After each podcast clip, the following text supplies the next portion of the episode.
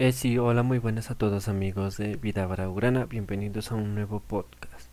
Bueno, en el día de hoy estaré hablando de cómo mira la derrota del Fútbol Club Barcelona en el partido contra el Cádiz. Bueno, el Barcelona, según desde mi punto de vista, ha jugado un partido regular, pero sinceramente el Barcelona mereció llevarse siquiera el empate porque tuvo más posición de balón que el otro equipo y generó más ocasiones de gol, pero destacando los errores fatales de la defensa porque con dos errores muy bien aprovechados por la delantera del Cádiz, fue que se llevaron el partido por el autogol de Oscar Mingüesa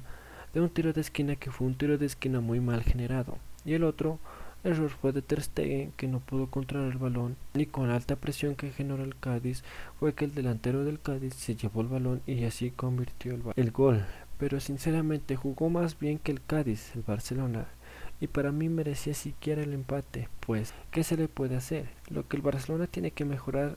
es la ofensiva porque lo miré muy apagado a Griezmann y a, Coutinho porque Coutinho no puede generar tanto peligro jugando en una posición donde no es habitual, donde jugó como extremo izquierdo sabiendo que juega como media punta o como central, donde, le va más bien jugando en esa posición y con Griezmann jugó en una posición natural pero no sé qué le pasa, que en unos partidos juega muy bien pero en otros casi ni se los nom ni se lo nombran. Pues para mí en la posición en donde jugó Coutinho debería haber jugado Pedro o Dembélé, porque con ellos se, puede generar más peligro porque tienen más regate y velocidad. Y lo que pasa con Coutinho es que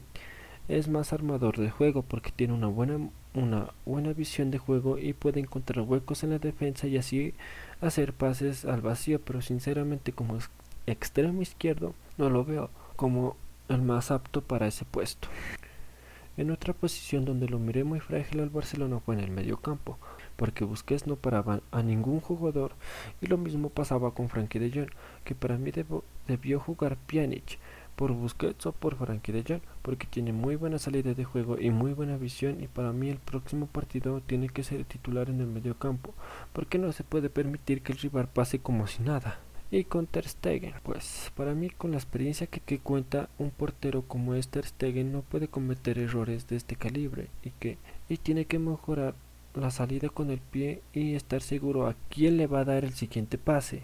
Y para mí este equipo creo que salió un poco confiado, pero lo dije en el anterior podcast, que no hay que confiarnos porque ya, ya se miró lo que pasó con el Real Madrid, que también salió como confiado y terminó ganando el Cádiz. Y el Barcelona tiene que mejorar en los, en los próximos días y más con la mala noticia que otra vez Dembélé salió lesionado y creo que ya no lo volveremos a, a ver jugar en lo que resta del año. Y se suma a la lista de lesionados donde se encuentran Ansu Fati, Gerard Piqué y Sergio Roberto,